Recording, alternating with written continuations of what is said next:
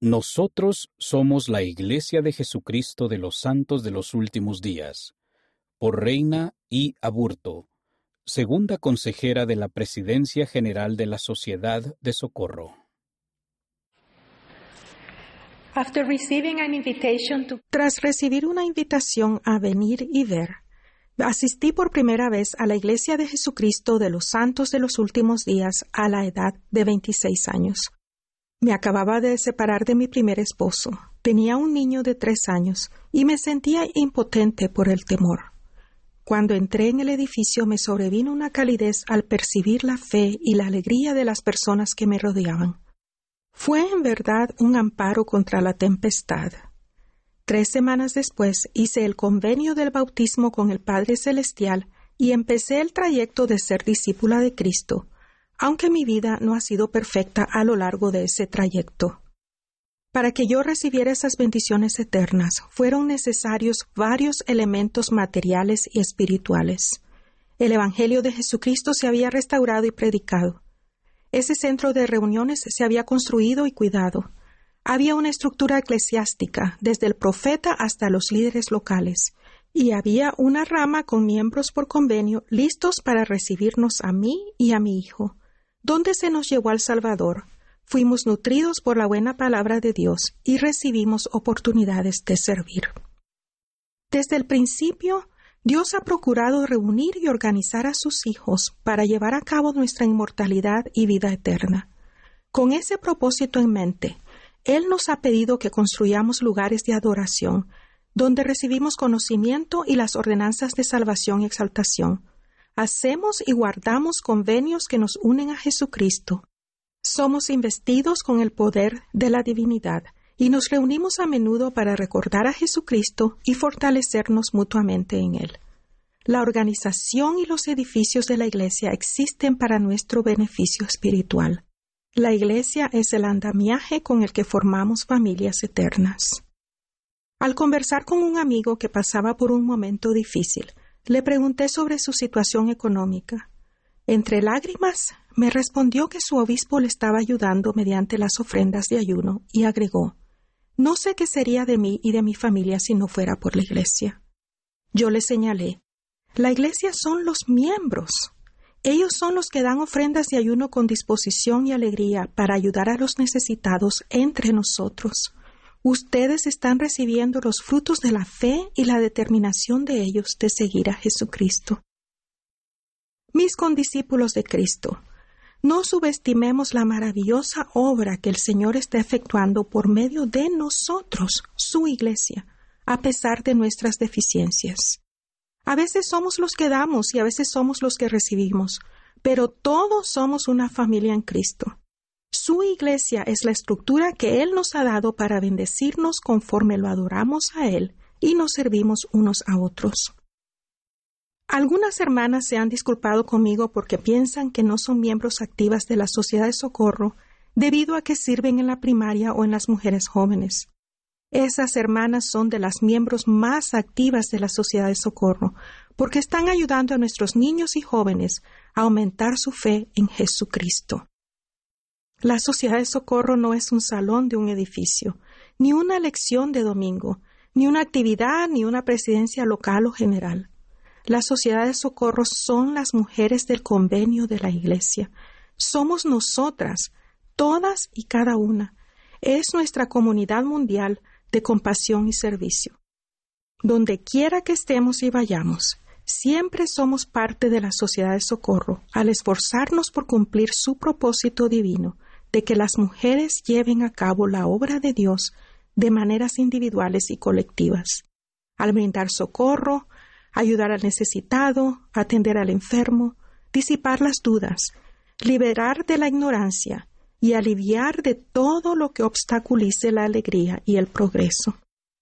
Existe una pertenencia similar en los quórums de élderes y en las organizaciones de la Iglesia para todas las edades, incluyendo a nuestros niños y jóvenes. La Iglesia es más que los edificios y la estructura eclesiástica. La Iglesia somos nosotros, los miembros. Nosotros somos la Iglesia de Jesucristo de los santos de los últimos días, con Cristo a la cabeza y el profeta como su portavoz. El Señor ha dicho, He aquí, esta es mi doctrina.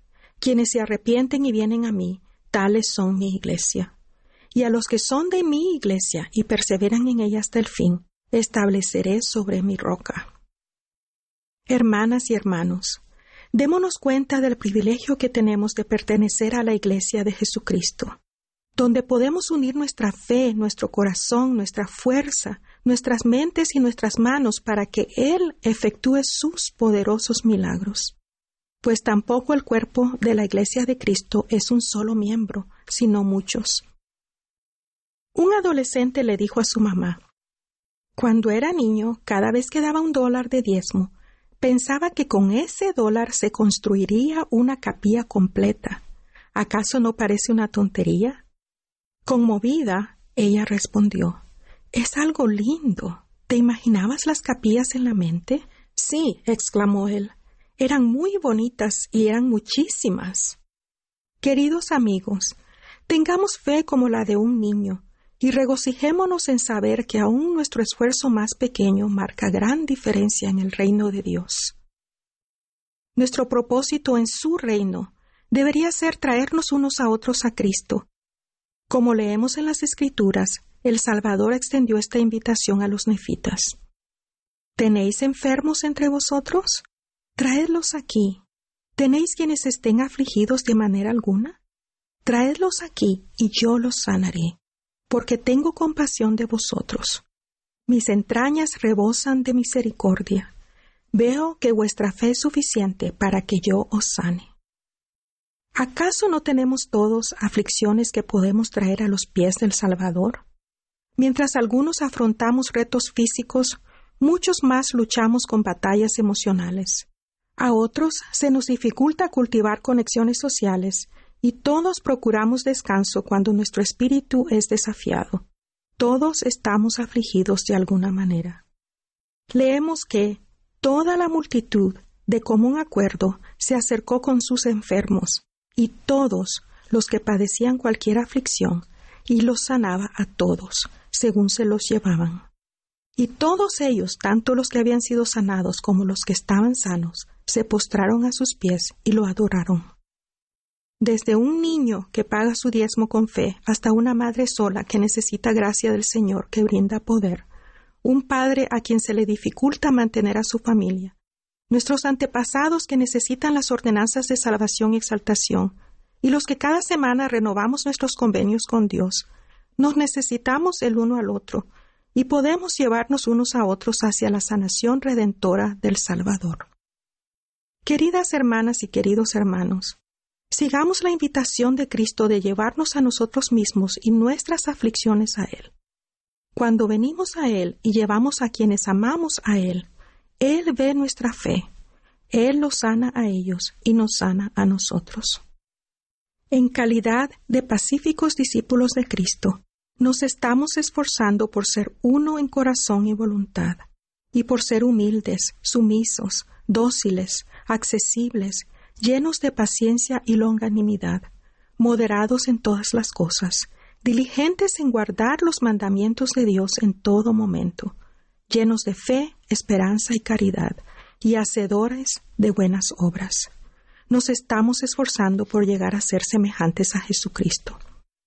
Testifico que, por ser la Iglesia de Cristo, nosotros somos el medio por el cual nuestro Salvador y Redentor Jesucristo llevará a cabo algunas de sus obras más maravillosas entre ahora y cuando vuelva de nuevo, como enseñó el presidente Russell M. Nelson. El Señor ha dicho, He aquí apresuraré mi obra en su tiempo, y os doy a vosotros el mandamiento de que os reunáis y de que os organicéis, os preparéis y santifiquéis. Sí, purificad vuestro corazón y limpiad vuestras manos y vuestros pies ante mí, para que yo os haga limpios. Que podamos responder a esta invitación divina y que con gozo nos reunamos, organicemos, preparemos y santifiquemos. Es mi humilde ruego. En el nombre de Jesucristo. Amén. Respond to this divine invitation and joyfully assemble, organize, prepare, and sanctify ourselves is my humble prayer. In the name of Jesus Christ. Amen. Amen.